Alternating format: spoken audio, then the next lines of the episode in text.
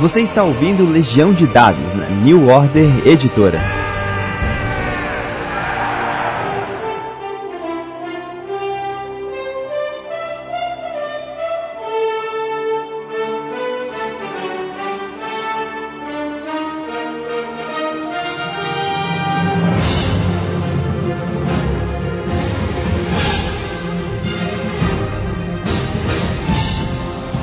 Saudações, mestres e jogadores! Meu nome é Pedro Borges dessa é Legião de Dados.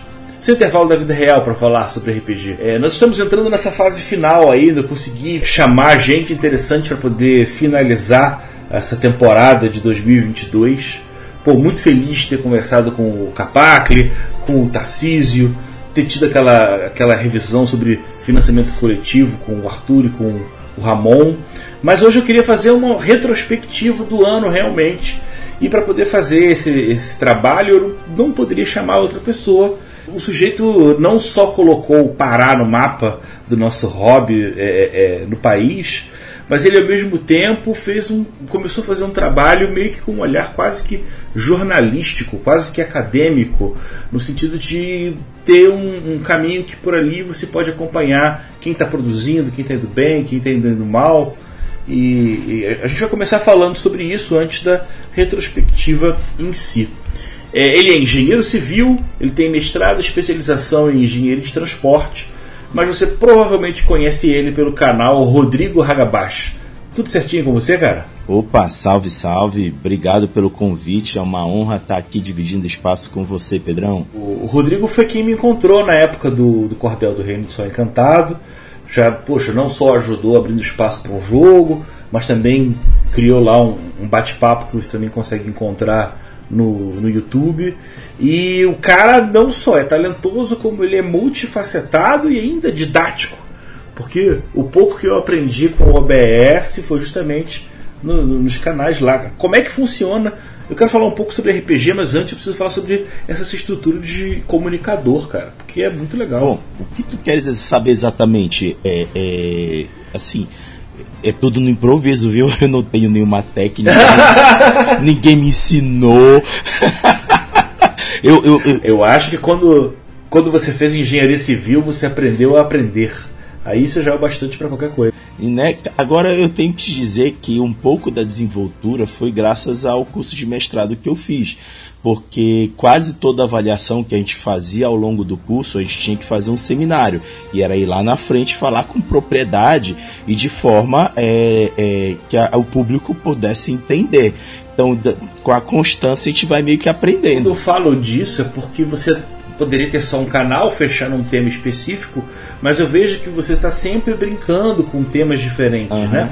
O giro da semana é só uma das opções. Você tem todo Isso. um trabalho com World of Darkness, você tem uma parte de, de comentário sobre o sistema, abre espaço para jogadores, pô, tem loja. É, eu quero entender o seguinte: você então é autodidata e tudo que vai dando na cabeça você vai colocando no projeto. Exatamente. É, é, tudo que eu faço ali no canal foi aprendendo no, no tentativa e erro. Errei pra caramba, viu? É, o, o, a, a, a, a, a minha relação com o OBS no começo, nossa, eu desisti, eu acho que umas 10 vezes, pelo menos. Eu tentava mexer, mexer, mexer, nunca funcionava. Eu dizia, ah, porra, não quero mais isso. Aí depois voltava, toda vez que eu parava, pass passava uma semana ou duas, voltava de novo, lá ia pesquisar, estudar, até que um belo dia eu consegui. E aí foi quando eu comecei. É, e as temáticas, é, Pedro, eu, eu, eu sigo uma filosofia. Eu preciso me divertir, porque se não for divertido não vale a pena. Aí por isso que eu vou variando. Tá. Foi mais, é mais mesmo uma coisa de buscar fórmulas, mas também fugir da, da repetição, da mesmice, né? Mas, por exemplo, trabalhos que têm tiros mais longos, como o próprio Giro da Semana, ele é uma coisa que, que já é um trabalho, né? Eu, a gente ouve muito aquela baboseira de que trabalhe com o que você gosta e você nunca vai trabalhar um dia na vida. Eu acho aquilo a maior mentira do mundo.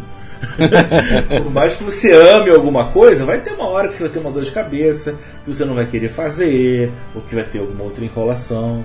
E mesmo sendo aquilo que a gente ama, é complicado, né? Sim, sim. É, muitas das vezes a, você quer fazer, mas as demais atividades da sua vida te impedem. E aí é quando é exatamente isso que tu estás eh, falando. Vira um conflito, vira um problema, já não é mais diversão. Mas eu, eu posso me adiantar, por exemplo, do giro da semana, tem coisas ali que são meio que um ópio para mim. Por exemplo, é, não é à toa que eu trabalho dentro da engenharia de transportes. Eu costumeiramente gosto de analisar números, gosto de analisar cenários, gosto de analisar informações coletadas. E isso ocorre quando eu estou montando a estatística da, da que eu uso no, no giro da semana, que é da dos campanhas de financiamento coletivo. Aquilo ali, quando eu estou fazendo e começa a fazer, quando eu olho para o relógio já passou uma hora e meia brincando e eu nem percebi. Eu acho que você também tem uma inteligência de criar ali uma rotina de produtividade que você ele pelo menos não vai deixar você perdido e aí você pelo menos já tem um roteiro de início, meio, fim que você também não precisa ficar inventando a roda toda vez que você que você estabelece. A proposta geralmente ela é boa por si só o bastante para você só ligar as câmeras e trocar ideia e aí a coisa meio que flui com tranquilidade, né? Verdade. É, é toda vez que eu sento para gravar é, eu já estou com uma ideia pronta na cabeça. Claro que eu abro um, um Word e coloco palavras-chave na minha frente, porque a gente não é perfeito. Eventualmente, quando a gente está seguindo uma linha de raciocínio, tem horas que dá é, momentos de branco. Aí, quando dá esses momentos de branco, eu olho para a tela e aí está lá a palavra-chave que me ajuda a, re, a retomar a linha de raciocínio. Mas exatamente como tu falaste ainda agora, todo esse conjunto da obra só dá certo porque eu já tenho uma receita de bolo que eu estou seguindo já há algum tempo. Eu não fico inventando algo novo toda vez, porque senão eu, eu vou ter pane mental. É como o pessoal fala, é burnout. É, é, tu fica fritando teu cérebro toda vez, uma hora tu vai fraquejar. Por isso que nessas horas é sempre bom ter uma receita de bolo. Por exemplo, cartazes. Cartazes sou eu que produzo. E vocês for, forem ver, é mesmo padrão sempre. Eu só faço mudar foto ou alguma ilustração, mas todo o padrão é o mesmo, porque galera, produção de cartaz dá um trabalho muito enorme, ainda mais para mim que não trabalho com marketing. É, é, é, a gente precisa ter uma caixinha de, de de uma forma de bolo que aí tu vai repetindo a de infinito até que tu encontre um novo desafio. Aí no novo desafio lá vem uma nova caixinha de bolo. Mas a repetição é exatamente como tu falaste, é o segredo da longevidade. Vamos começar então da ordem certa, como costumo falar com os convidados. Como é que foi o seu contato com o RPG? Quando é que você começou?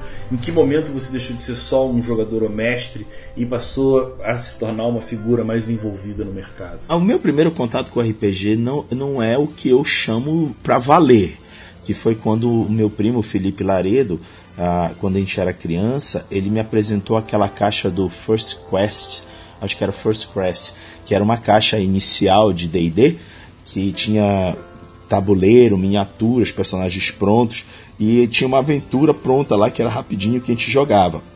Mas eu não tinha entendido exatamente o que era o, RPG, mas foi de fato o meu primeiro contato. Agora, quando eu mergulhei para valer, foi no ano de 1994, quando eu estava voltando para casa, vindo do colégio, e eu costumava parar numa banca de revista para comprar quadrinhos.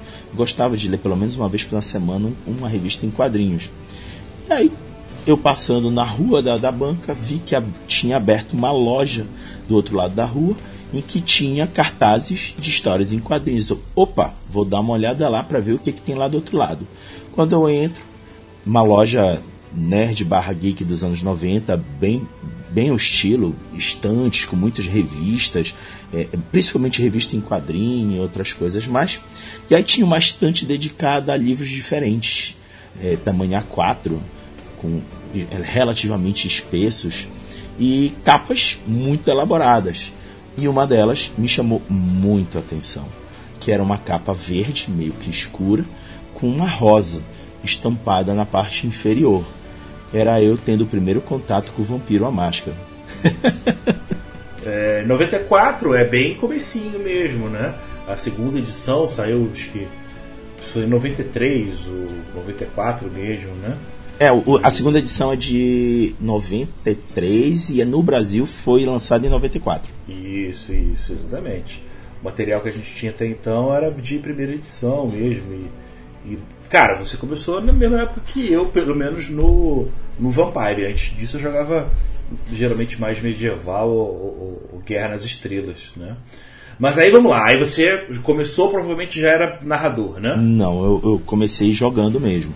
É, inclusive, o próprio dono da loja que eu entrei me perguntou se eu queria conhecer. E aí, a, a, a, o, esse aqui foi o gostoso.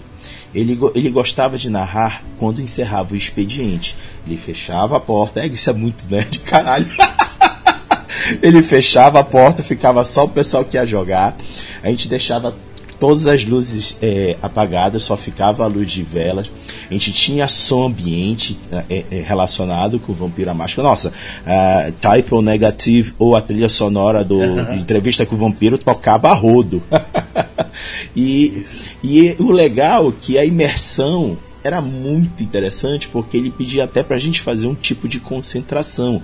Ele começava assim dizendo: galera, feche os olhos e imaginem ser os seus respectivos personagens, o que eles pensam, o que eles fazem, o que eles gostam de fazer e tudo mais. Aí toda vez a gente fazia isso com essa música de fundo e aí ele começava a narrar.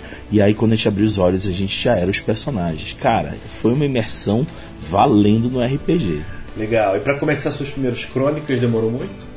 Não, não foram muito demorados, pois a, a, a vida do nosso narrador demandava bastante atenção dele. Aí às vezes a agenda não, não ajudava.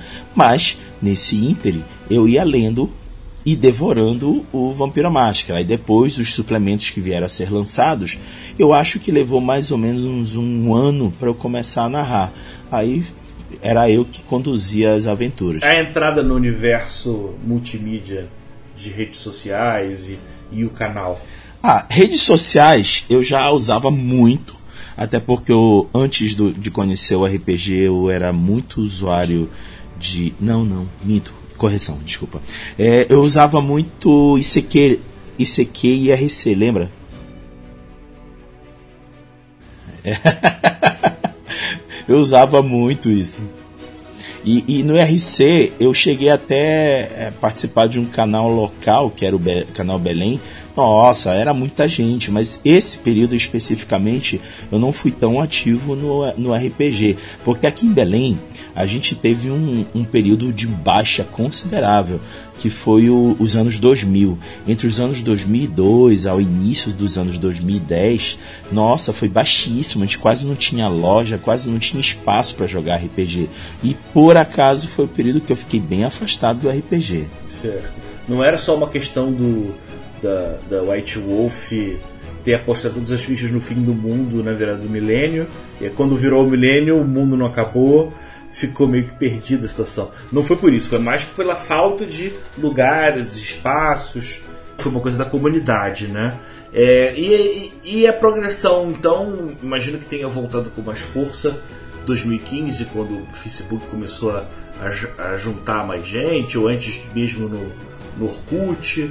Como é que uh, uh, evoluiu, escalou a coisa para o canal que já mostra que você faz muito mais do que 9 entre 10 fãs do hobby. Né? Bom, então senta que lá vem a história.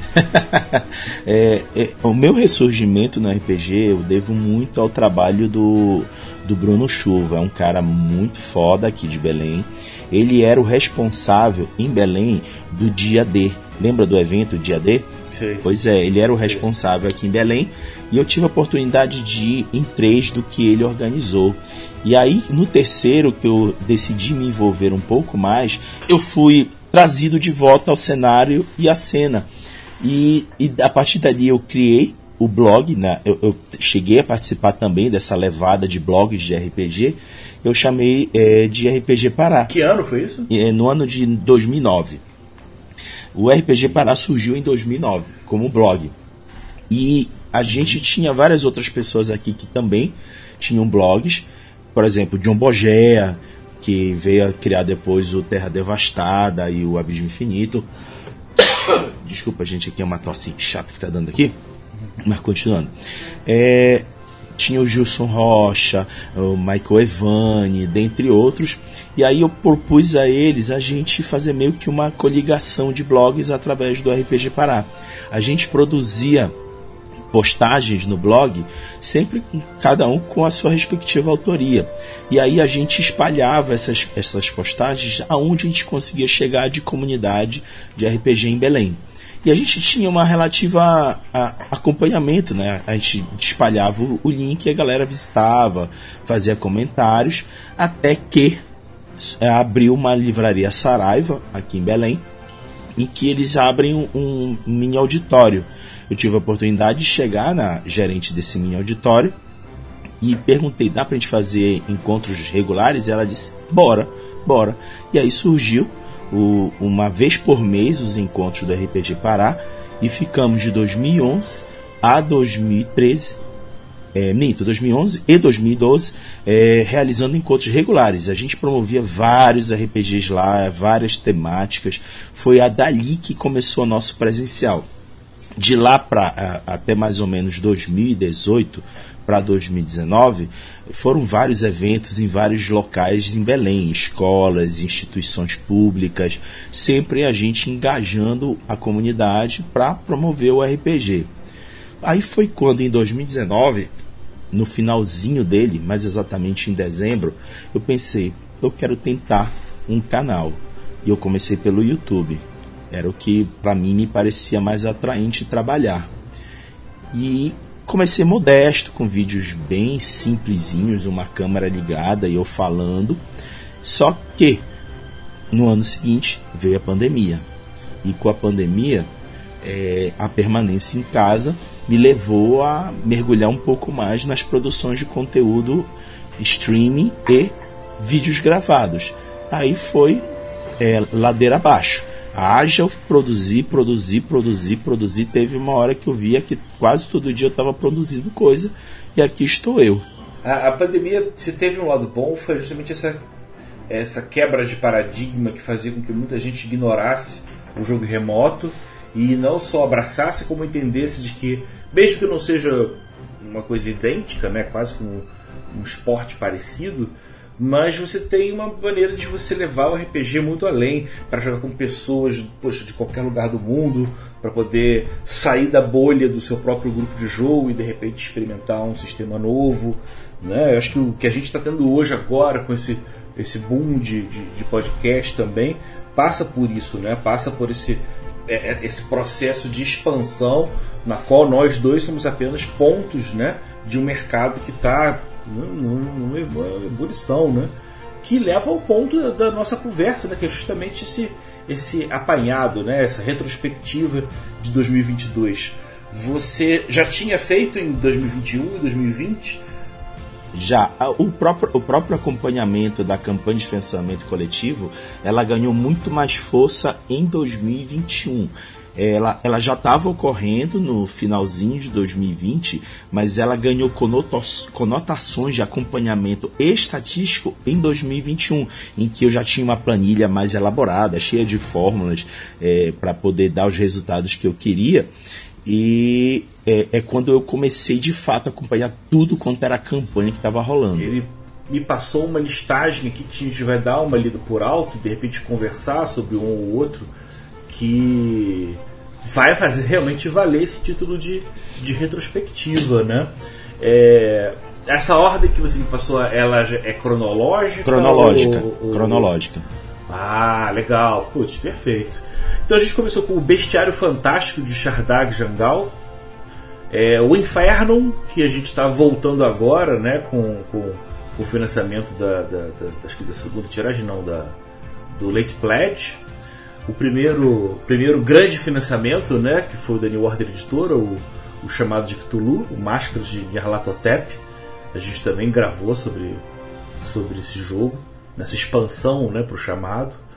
Tem o Relique do Arthur Gomes, a Assassina Guerreira e o Sacerdote do Acácio Pereira, Brasil Struggles do Eduardo Francis, As Sete Baladas do Oeste, Nós Games Studio, Dungeon of Cards, Eduardo Santanini, Ruína RPG, Papafigo, Lições RPG da VEC Editora.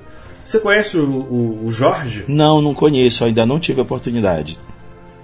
Poxa, vamos tentar fazer essa, essa ponte, porque ele é uma das maiores referências assim, no mercado, mesmo para quem produz muito. É, é, a, a, multiplicidade de títulos e de olhares e de convites que o, o Valpassos oferece já serve no mínimo de inspiração pra gente que fala assim, pô, tu não tá fazendo nada, desgraçado. Faz um joguinho só. Vê esse cara aqui, ó, ele faz 10, 15, 20, né?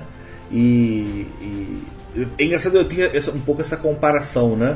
O stand-up comedy ele começou a, a, a, ter uma certa efervescência quando o pessoal novato começou a produzir muito com muita quantidade.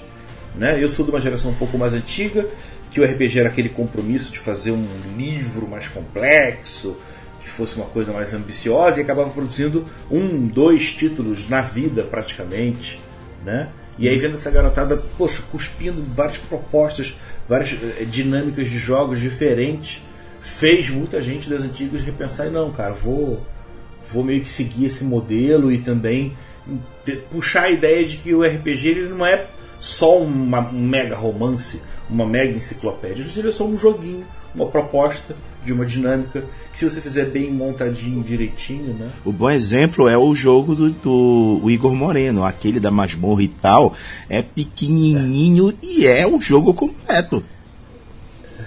É, divertidíssimo, divertidíssimo. Aquele jogo da masmorra com dragões e tal. Isso. É, o Igor Moreno também é aqui do Rio. A gente, a gente tinha um, um, um grupo de, de, de jogo só de designers, né? Mas, cara, o Igor é, poxa, tudo de bom. A gente também já gravou tanto sobre a carreira dele como um todo, sobre aquele jogo da Masmorra. Mas vamos seguir aqui um pouco mais a lista, né? Uhum. Beyond the Borderlands 2, do Alex Damasceno, que é bem interessante, que é um convite de uma extensão de uma aventura de D&D, daquelas primeiras é, que explorava a ideia do, do sandbox. Eu convido todo mundo a dar uma, uma conferida. É, Dungeon of Cards Zombie, do Eduardo Santanini. Solteio, segunda edição, do Acácio Pereira, Luna, a sessão de Eclipse, é, Red Abs Studio, Alvorada, segunda edição, do Heavy Salsa Studios, e o UVG, Pradarias Ultravioletas e a Cidade Negra, da Retropunk. Esse é um jogo muito legal. Eu cheguei a vê-lo na, na, no DOF, no Diversão Offline. Ele tem uma cara muito parecida com aquelas histórias em quadrinhos do Moebius, em que as visões são umas coisas meio que psicodélicas, né? Eu gosto, eu gosto bastante. Qualquer um desses que você tem uma inserção, alguma curiosidade, você pode me interromper. Vou deixar. Para poder comentar. Tem o Blurred Lines do Guilherme Gontijo, que eu também acho um cara, poxa, que manda muito bem. Magnolia, do Nozes Game Studio. Sombras de Aradum RPG, da Rebi Wise. É, Alimente a Chama Volume 2, do, do Valpassos, mais uma vez, olha aí. Depois a New Order de novo explodindo carteiras é. com o Pathfinder Segredos, Bestiário e, e, e Lenda. É, o Muito Abaixo do Oceano, que é do, do, do, do Alexandre, Alessandro Franzen, que trabalha, que eu encontro ele muito em trabalhos com a New Order, mas esse ele é com a Craftando Jogos. É um trabalho que ele colou muito no Shimu, também é um cara que jogou muito, muito RPG comigo. Eu já jogava RPG com o Shimon em acho que 92. Mas, cara, New Order ainda não parou. Logo depois veio Shadowrun Sexto Mundo. É, sob a sombra dos chifres do Jefferson Neves. O Jefferson Neves você conversou, né? Ele é um cara Sim, fantástico. Com certeza, o cara é sensacional. O Crônica de Avalon, lá em 2005. E ele, poxa, foi um cara que se amarrou no Crônicas quando saiu em 2015 e falou: não, vou fazer o Beauregard seguindo esse sistema e tudo. Poxa, foi um, um, trabalho em paralelo, mas também como consequência de coisas que eu tinha feito antes, que, que me dá muito orgulho. É, você tem as velhas histórias ao redor da fogueira, do Tarcísio Lucas, justamente que começou com a gente no último episódio. Alimente a Chama, volume 3, do Jorge Valpassos. É, lançamentos da GEGAC, Gabriel Garcia Castelo. Isso. O For the Quest, esse sim, da 101, do Jefferson Pimentel. Nossa, esse foi é, o do ano. Esse foi é, o do ano. Eu acho que o, o, trabalho do Jefferson pela 101 Games, ela tem uma evolução que ela é muito inspiradora, assim, porque o, o Anésio e o Manjuba, eles são editores de RPG. Por mais que eles joguem, por mais que eles curtem, eles têm uma visão de todo. Tem que ser uma empresa, precisa organizar direito, até para o volume de valores em que eles estão mais acostumados a, a trabalhar, é, é, é um, um olhar diferente. A evolução do Jefferson Pimentel como editor é aquele do maluco, mestre, jogador, que aos poucos, né, ele começou com o Vampiro, né, pegou uma, uma, uma, uma, sequência de títulos que foi muito próximo do que seria um equivalente nacional do, do Storyteller, até a hora que ele meio que largou de mão e falou: não, vou tentar resgatar aqueles jogos antigos que todo mundo se amarrava nos anos 90, Hero Quest, First Quest. E o For the Quest ele não só é uma releitura, como ele tem uma série de acréscimos e convites e artes e atualizações que eu tô, tô muito empolgado para ver o trabalho final. Eu cheguei a ver um, protótipo na diversão offline. É Old School Essentials, né, o tomo de regra da RPG Planet, que também é um trabalho que, que, que teve muito sucesso. O Pathfinder para Savage Worlds e o Mojubá. Como é que foi o seu acompanhamento desses projetos? Você chegou a, a, a se envolver? Você é, é, mesmo não tendo conhecimento de muitos desses trabalhos, você abriu espaço para esses autores falarem sobre eles, se não no Giro da Semana, em algum outro programa do canal, né? Isso. Como é que você estabeleceu essa dinâmica? Cara, é, a gente, pelo menos eu gostava sempre de trazer alguém para comentar junto comigo o Giro da Semana. Não é, para mim não fazia graça nenhuma só eu comentando. É, eu gosto muito, que isso é um padrão profissional meu, que toda vez que eu vou me debruçar sobre algo, eu quero escutar outras pessoas, porque outras pessoas têm visões que eu possa não estar vendo. E aí a somatória de visões faz um todo muito legal. E a mesma coisa acontece com os comentários. Eu estou enxergando uma coisa, aí o outro comenta algo, olha, isso aí realmente eu não tinha visto, isso aqui dá um comentário legal. E assim a gente faz uma rodada de conversas que traz para quem está assistindo perspectivas que podem somar a uma tomada de decisão daquela pessoa que está acompanhando, dela querer comprar o livro, ou apoiar um projeto, ou investir num suplemento, ou se inspirar até para criar um jogo. A ideia é essa: trazer perspectivas que possam somar a quem está acompanhando. E a, a, a vinda de, de autores de jogos já é uma coisa mais recente que a gente é, foi quando o Lucas Malk se juntou a mim no Giro da Semana. Eu acho que foi mais ou menos ali por volta de fevereiro, ele já ficou permanentemente. E aí ele começou a trazer muito mais contatos, que ele é um propagador de, de jogos e cultura nerd. E aí ele tem bastante contato com pessoas e ele convidava essas pessoas e vinham pra gente serem a, a pauta do dia para a gente comentar e essas pessoas aproveitavam para continuar comentando todas as outras pautas do Giro. Que o Giro não tem só uma pauta, são várias pautas que são destaques do que rolou na semana. Por isso que é Giro da Semana RPG. A gente pega os destaques e bota a galera para comentar. E aí nessa brincadeira a gente está dando espaço para muita gente falar do seu trabalho. E é isso que é legal do Giro da Semana RPG, essa vitrine para a galera se mostrar e os outros saberem quem é que está se mostrando. Intrépidos também pela coisinha verde do Thiago Jungs, mas ele é do César Capacchio, eu participei desse, desse financiamento. É, não sei se sabe, Rodrigo, mas o César ele é um dos finalistas de melhor designer, o designer mais admirado do Tabletop Awards. Estou sabendo. Uma premiação. É, poxa, muito legal. Quando a gente gravou o programa, ele ainda não tinha sido indicado. Então a gente não toca muito no assunto. Mas logo depois ele, a gente soube disso eu acabei usando como divulgação do, do papo essa, essa, essa indicação, né? Ele é finalista. Pô, show de bola. E, e, é merecido, né, cara? Recentemente. Pô, ele é muito bom. É, eu acho que é legal comentar isso. Recentemente eu acompanhei a, os relatos dele das dificuldades financeiras que ele estava tendo para continuar produzindo jogos de RPG. É, e ele algumas vezes chegou a mencionar que provavelmente desistiria, mas aí a comunidade chegava junto nele e dizia: Não, bora, bora, bora, bora, continua, continua. E aí esse reconhecimento é, internacional é, meio que realimenta a vontade dele continuar produzindo, porque galera é, lá fora é, é, é, um pouco melhor, mas não é um mar de rosas. Aqui no Brasil já é ruim, é, lá tem que ter luta. Não é só ele que está produzindo, tem vários outros produtores, várias outras editoras. E continuar produzindo para garantir minimamente uma sobrevivência com conforto, é, o cara tinha que batalhar. E por isso que a gente admira muito o trabalho do Capacre, porque ele não só faz por amor, mas ele também consegue obter a sobrevivência dele através dos jogos. E essa premiação é meio que um reconhecimento de todo o esforço que ele traz para os jogos dele. Não, ele não precisa nem vencer essa disputa. Só de é ter isso. sido indicado já é uma puta vitória. Ele é muito interessante, assim. E tem diferentes tipos, diferentes propostas, né? O, o, o imprint dele vai muito pela provocação.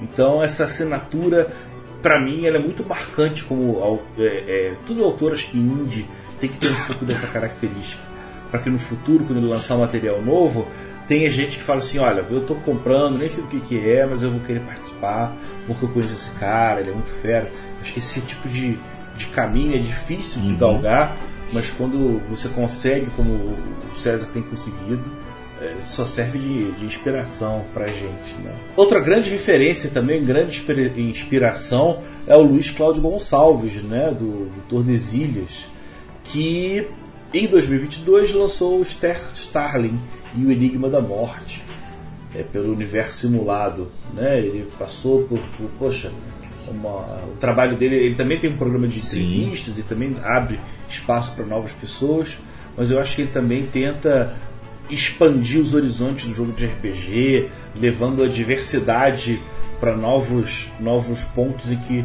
a gente, é, é, a uhum. gente é um povo muito diverso, mas a gente às vezes tem a mesma limitação que outros povos de querer só jogar aquilo, né? Só saber do jogo do dragão, ou só querer saber do, de, de vampiro e não dar atenção a, a esse tanto de coisa boa que a gente tem por aqui, né? Olha, e cabe uma menção, o Star Starling é o, é o livro-jogo lançado pela, pelo Universo Simulado, é... que até então só a Jambô estava produzindo livro-jogo. E aí o Universo Simulado veio com a proposta e emplacou aí o Star Starling. Depois veio Subúrbios RPG, é, Alimente a Chama Volume 4, do Jorge Valpassos, o Neo Avalon, uma aventura... Posso comentar uma coisa? Claro. Voltando para o Alimente a Chama, vocês percebam que já estamos passando pelo volume 4. Isso é um marco. É, eu, eu gosto de dizer que é marco, o marco das campanhas de financiamento coletivo, porque foi uma mudança de perspectiva de quem abre uma campanha no Catarse. Que o Valpassos ele já entrega o jogo. Se você entrar na página do Alimente a Chama, o jogo está lá disponível para você baixar. Você não precisa nem apoiar. Mas fica lá a opção de apoio, que é uma forma, ele até explica, o Jorge, em uma das entrevistas que ele fez, ele explica que ele segue o formato de quem está produzindo arte na rua, em que fica uma caixa ou um chapéu à frente do artista e quem quiser contribuir com alguma coisa em troca da, da do entretenimento, da cultura, da arte que está sendo oferecida gratuitamente, aí tem aquela recompensa que imediata e natural, espontânea. Então ele leva essa proposta para o Catarse e a partir desse momento outras campanhas passam a seguir a mesma ideia. Então aqui Valpassos também fazendo história. É, né? Desbravando novas fronteiras. Eu mesmo com o, o, o Cordel entendi que o projeto ele pode se quebrar em, em outros financiamentos menores depois do primeiro para poder fazer expansão, até para poder garantir ainda um pouquinho de, de da reverberação do, do, sucesso do nosso trabalho, né? Uhum. às vezes o financiamento termina e aí só um pouco depois é que ele bomba, que ele tem reconhecimento, que ele ganha uma premiação e aí tem muita gente que fica querendo participar, se envolver de alguma maneira, né? Então a gente meio que tem aprendeu nos últimos dois, três anos de que você pode fazer esses ciclos, né? É... Tem também o Alta Arcana RPG do Matheus Alves Teles, Solar RPG da Indivisible Press, Palanquim da editora Vanishing Point, o LARP Perdição Troiana é escrito pelo Rafael Carneiro Vasques, que é responsável por um canal do YouTube chamado História do RPG no Brasil, isso. se eu não me engano. É isso mesmo. Né? Se você ainda não viu alguns desses programas, ele chegou a pegar a galera das antigas ainda, aqueles nossos vovozinhos lá da Devir, que hoje em dia já não tem mais nenhum deles vivos. É, é, gente de, de, de, até de algumas gerações, uma, um acima de mim lá, como o próprio Ricon, é, gente da minha geração, como o Lúcio, é, Pimentel. É, a, a, coleção que ele tem, acho que realmente, quando a gente, a gente, se a gente está falando agora de retrospectiva 2022, se você quiser ter um apanhado sobre a história do RPG de maneira geral, é, o, o, canal do Rafael Carneiro Vasques, que se eu não me engano, é a história do RPG no Brasil, vale a, a conferida no, no YouTube. Uhum. Alimente a Chama, volume 5 do, Jorge Valpassos. É, Dungeon Card Zombies, de novo, do Eduardo Santini. Eri Gor RPG, a Guerra dos Elementos. O nome dele que se repete na, na, na editora. É, ele de tem bastante. Então. Ele tem bastante. É. A, ele pega a mesma proposta de jogo e vem trazendo outras temáticas, outras aventuras. Aí ele vai trazendo pra galera poder apoiar. É, no Mineira 2, Descoberta e Destino, da New Order, que a gente também gravou alguns episódios sobre ele. Urbana Posso comentar Bélica. uma coisa aqui? Claro. O Numenera é um jogo que eu tenho um certo carinho, porque alguns anos atrás eu trabalhei em parte da, da tradução do Numenera 1. O, se vocês pegarem aí o Numenera que vocês têm guardado e abrir lá nos créditos, está lá meu nome como um dos tradutores. Amei traduzir aquele livro, cara. Foi um negócio. Que jogo maravilhoso. Eu, se, se, se você me pergunta, Raga, que jogo tu indica ler, estudar para jogar, Numenera é um deles. E aí, pô, galera, tá aí chegando a segunda edição para vocês curtirem, corram lá que vale muito. É, e é um trabalho que houve uma evolução muito significativa do 1 pro 2, né? Não só, ele, ele não é só uma, uma, uma reedição com um olhar novo, não. É o universo se expandindo. É, o Numenera 1 ele funcionava muito como uma, uma uma amálgama de ideias. Uhum. Que era muito bom porque você juntava muita gente talentosa, mas por, em outros aspectos ele ficava esquisito. Por exemplo, na arte, que cada um meio que colocava um olhar, então ficava meio que faltava um pouco de unidade para o trabalho. E o Numenera 2 ele sana esse problema de maneira magistral. Sabe, todas as artes, tudo você entende que é o mesmo universo, por mais que sejam artistas diferentes, eu acho que ele meio que conseguiu desenvolver uma cara própria que faz parte, inclusive, dessa, dessa expansão que levou ao Descoberta e Destino. Depois tem o Urbana Bélica, o Pepper and Carrot, do Macaco do Mal Hobbies. Eu gosto bastante do, do trabalho do, do, Macaco do Mal. Acho que vale uma conferida da galera. É, Contos Marginais, Histórias na Ubanda, do Yotun Raivoso. Neo Galune RPG, do Diego Bernard, que é da, da do coletivo Lampião desde lá do começo. E eu acho muito legal porque o Diego ele é muito fiel, ele é muito apaixonado pelo universo. Ele começou com o Galune lá atrás, que se não me engano era medieval, e aí ele meio que tentou dar uma, um fôlego novo, e aí trouxe o Neo Galune, que seria uma versão futurística, mas ainda assim de um mundo de, de, de fantasia, mas uma coisa que por mais que possa lembrar um Shadowrun, ele tem uma identidade própria. Eu acho muito legal esse compromisso que o Diego tem com o próprio mundo e sempre expandir, sempre trazer mais coisas, né?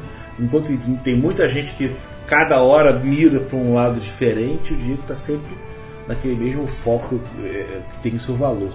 Uhum. É, Madame Magia, Bruxa da Fortuna, da Red Abyss Studio, mestrando com maestria segunda edição do ABC do RPG de novo a segunda chance, né, o Late Pledge do Máscara de Nyarlathotep, é, Small Adventure do Eduardo Santini, o Veridiana do Alan Rodrigo Silva, o Alan Silva.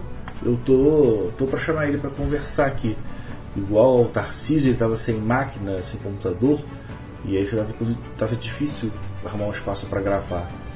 Depois a Retropunk explodiu de novo a, a, carteira da galera com o City of Mist né? As chaves da torre foi uma surpresa porque Nossa. O, né, o trabalho do Arthur e do Ramon conseguiu. Primeiro, conseguiu um investimento bem vultoso.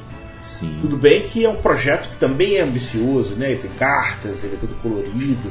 o, o, trabalho de design do, do, Ramon ele é muito cheio de detalhes, né? Então ele, ele, ele é mais complexo por si só.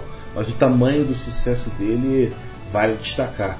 Que se você ainda não conhece agora sobre Chaves da Torre, fica cuidado. Basta você estar no meio do hobby do RPG, que uma hora ele vai aparecer para você e você, poxa, dá uma conferida. É, Noites na Serra do Mar, do Miguel Beholder e Lucas Gandra. O Bonde Fantástico, do Jorge Valpassos.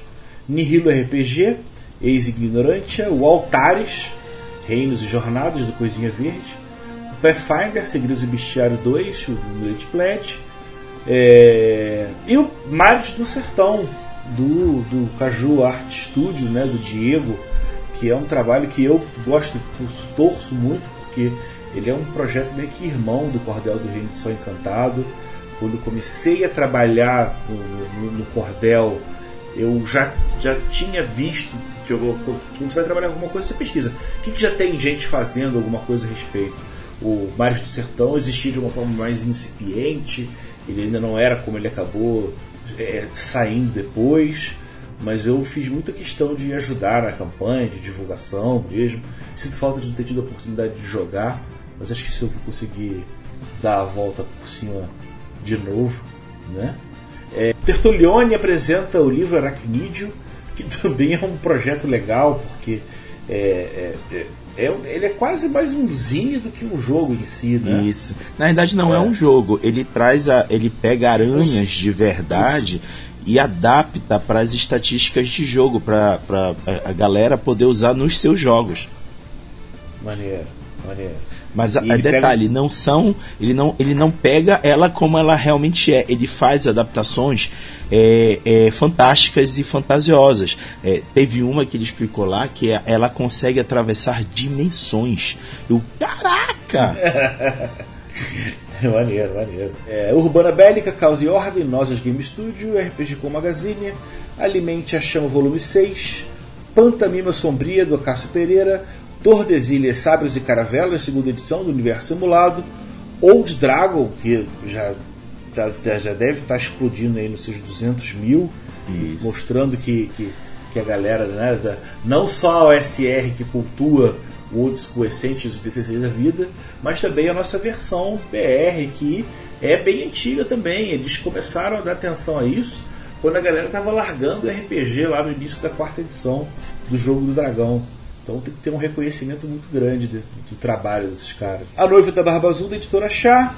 É, e no final, tudo digital do Cordel RPG. Eu estava até perguntando se o Cordel apareceu ou não. O Rodrigo me lembrou que o financiamento foi no ano passado, né? Exatamente. Esse ano só foi, foi, foi a entrega.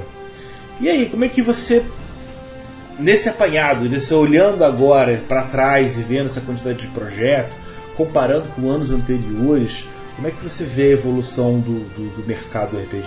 Graças à a, a, a, pandemia, a gente viu muita gente se ocupando, buscando os projetos para se ocupar.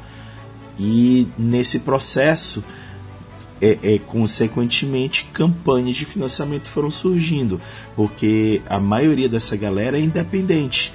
E aí é, aí também eu digo outra pessoa que estabeleceu um marco nas campanhas de financiamento foi o, o, o Conte, o Lucas Conte, do Mojubá RPG. Porque até então todo mundo ofertava um material físico. Na campanha do Mojubá, a primeira campanha com ele independente, ele só ofertou digital. E fez toda a diferença para o projeto alcançar o seu sucesso e bater outras metas porque é, o, o jogo estava praticamente pronto, não tinha aqueles custos é, é, que mudam conforme o tempo, que é de impressão, de gráfica e dentre outras coisas, que é o pânico de toda e qualquer editora que tem que produzir livro aqui no Brasil. A, a, o valor de produção de gráfica e da página do papel é absurdo. De se demorar muito para produzir, o teu orçamento inicial estoura e vai para o espaço. Então, o, o Lucas Conte estabeleceu um marco e aí outras pessoas surgiram também com campanhas trazendo é, somente o, o, o, digital. E alguns até inovaram, que eu achei que foi uma evolução até bem interessante. Para poder chegar no físico, precisaria bater uma meta um pouco mais alta, mas pelo menos a meta base garantia o livro digital. Que aí pagava o ilustrador, pagava o diagramador, pagava o, o, o, revisor, pagava toda a equipe que produzia aquele RPG, pelo menos de forma digital. Então, esse ano de 2022 tiveram mudanças significativas no comportamento das campanhas de é, financiamento coletivo que nós víamos anteriormente. Então, eu vou citar aqui três. O primeiro, que é a, a entrada mais intensa de produtores independentes. O segundo, que eu falei mais cedo, que foi a do Valpassos, trazendo a campanha no formato é, retribuição direta com a comunidade. Você entrega o material e a comunidade entrega se quiser. E o terceiro, que é o, o, a, a prática do material digital que expandiu muito mais o acesso à comunidade com valores um pouco mais acessíveis. Eu acho que são esses os três principais marcos do ano de 2022 para cá. Fantástico. A gente também não pode deixar de falar da, das premiações. Né? O Goblin de Ouro teve finalmente uma edição, depois de não ter tido 2021. Você teve em 2022 que Melhor aventura ganhou o Flagelo Amazones, a Ilha Abandonada, do Abé. O melhor suplemento foi o Tordesilhas, Mar de Lírios. O melhor livro básico foi Tormenta 20. O melhor coesão de regras, os Ceifadores é, o melhor arte, melhor cenário, Cordel do Reino de Sol Encantado, inclusive com menção rosa no melhor livro básico.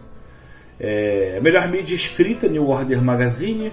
Melhor podcast, Café com Dungeon. E prepare-se porque Brainstorm é, é, daqui a pouco vai começar a, a calgar esse espaço agora que o Balbi descontinuou o café, ou pelo menos ele é, mantém num hiato, né? É, temos o melhor canal, a Biblioteca dos Ancestrais, e o melhor produtor de conteúdo, o, o Luciano Jorge.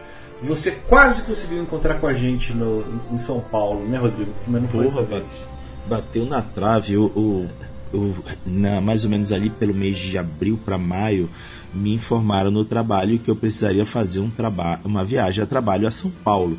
Aí quando eu vi as datas, é, o trabalho terminava na sexta-feira que antecedia o DOF. Eu, ah, eu vou pro DOF, eu vou pro DOF. Por que, que eu fiz festa, galera? É, não sei se vocês sabem, é, é de Belém a São Paulo, Rio de Janeiro, ou cidades nesse entorno, o eixo Rio, São Paulo, Rio de Janeiro, dá mais de 3 mil quilômetros de distância, galera. São três dias de viagem de estrada e de avião dá um pouco mais de três horas. Então, na hora de caçar valor de passagem de avião, eu não consegui encontrar nada menor do que R$ 2.200. E conforme ia aproximando a data, mais, mais os valores iam aumentando. Eu poderia ter comprado é, é, meteria no cartão de crédito, ia me meio que soar um pouco para pagar, mas o que me fez dizer que eu. Hum, ah tá, já estou até avançando a história. Acabou que a viagem a trabalho foi cancelada e eu não pude ir. E os valores estavam absurdos, eu desisti. Por que, que eu desisti? É, galera, R$ 2.200 é muito mais do que um salário mínimo. E eu ia gastar mais do que um salário mínimo para passar só dois, três dias em São Paulo para brincar, assim, não me leve a mal. Eu digo brincar é porque eu vou lá para participar de um evento que ia me dar lazer. Eu não ia para trabalho, eu não ia para gerar algum nível de produto. Aí eu pensei, gente, eu vou só brincar por três dias e gastar um dinheiro que um trabalhador não ganha no mês. Falei, não, não vou fazer isso. Isso não é, é moralmente aceitável. Aí eu recuei quem sabe no futuro eu consiga me planejar melhor e fazer um investimento a longo prazo para viabilizar essa passagem. Mas ainda assim, galera, custo é, de qualquer coisa aqui do norte é absurdamente caro. Se tu me permite até falar mais um pouco, a gente tem uma brincadeira aqui que é, é, é meio que um lema para tudo que define valores que venha para cá para o norte, que é, é frete grátis para todo o Brasil, menos norte e nordeste. Porra! Eu, assim, só para dar outro exemplo. É, eu, eu, cheguei a comprar um, um, produto de uma editora, o produto era baratíssimo, nossa, o valor encantador. Aí quando eu fui ver o, vre, o frete, o frete era mais caro que o produto. Isso agora acontece muito com compras internacionais, cara, é bizarro. Mas, cara, eu, eu quero agradecer pelo. Você fala de brincadeira, eu acho que você ia fazer muito contato, sim. Fico na esperança de de repente a gente se encontrar no ano que vem. É, poxa, agradeço a todo mundo que está acompanhando a gente. Esse provavelmente deve ser o último programa do, do, do ano. 2022 foi um ano sensacional. Quem sabe a, a evolução do Cordel do Reino Sol Encantado e do próprio podcast do Legião dos Dados tem me dado uma alegria muito grande. Assim. Eu tenho só a agradecer não só ao, ao público que ouve a gente, como também aos convidados, como também essa parceria que eu tenho com o Anésio, com o Barcelos, que, que foi muito importante. Eu queria me despedir da galera, mas não sem antes abrir um espaço para você dar um último tchau, mandar um último recado. Galera, é, mesmo passando a, a pandemia, continuei com o trabalho lá no canal no YouTube. Basta vocês digitarem Rodrigo Hagabashi, não tem outro, só vão me encontrar. E tô lá fazendo produções. Tem o Giro da Semana RPG, que é o quadro semanal que eu trago atualizações do que rolou de novidade no RPG Nacional, em parceria com o Lucas Malk. Tenho também a minha longeva campanha de Vampiro à Máscara, que é o Belém Noturno, que logo em breve ganhará uma versão digital que pretendo carregar no Storytellers Vault. Também faço entrevistas periódicas, faço também uma sessão de comentários de RPG em torno de uma, uma característica do, do quinta edição do Vampiro à Máscara, que é as lore sheets, que é uma forma de trazer o personagem para o cenário de jogo e, e Toda semana a gente está lá comentando porque tem Lord Sheet a rodo para comentar e a galera já meio que virou ponto semanal de estar tá acompanhando. Entre outras coisas que surgem, é, aventuras e outras demandas que me deem vontade de fazer, porque como eu falei lá no começo, eu preciso me divertir para acontecer. Então é isso, galera. Vocês podem me encontrar em qualquer rede social, Instagram, é, Twitter, até lá no cu. Assim, eu também abri um cu. Vocês podem me encontrar em todas as redes sociais, estou sempre à disposição. Me acompanhem, me sigam, mandem mensagem no privado que eu com certeza vou responder vocês. Gente, foi uma campanha sensacional em 2022. Daqui a pouquinho aí a gente já vira a página, já chega ano que vem e a gente vai poder reiniciar a quarta temporada do Legião de Dados, trazendo muita novidade, trazendo mais gente que você já conhece, gente que você não conhece, mas sempre falando sobre cenário, o sistema que é isso que a gente gosta, não é mesmo? Então, um abraço, valeu mesmo, galera. Dá um, um último abraço que eu sigo você, Rodrigo. Beleza, galera. Abração a todos. Valeu, galera. Um grande abraço. Você ouviu Legião de Dados na New Order Editora. Esse programa foi gravado e editado por Barcelos Taverneiro, diretamente da Taverna do Arcano.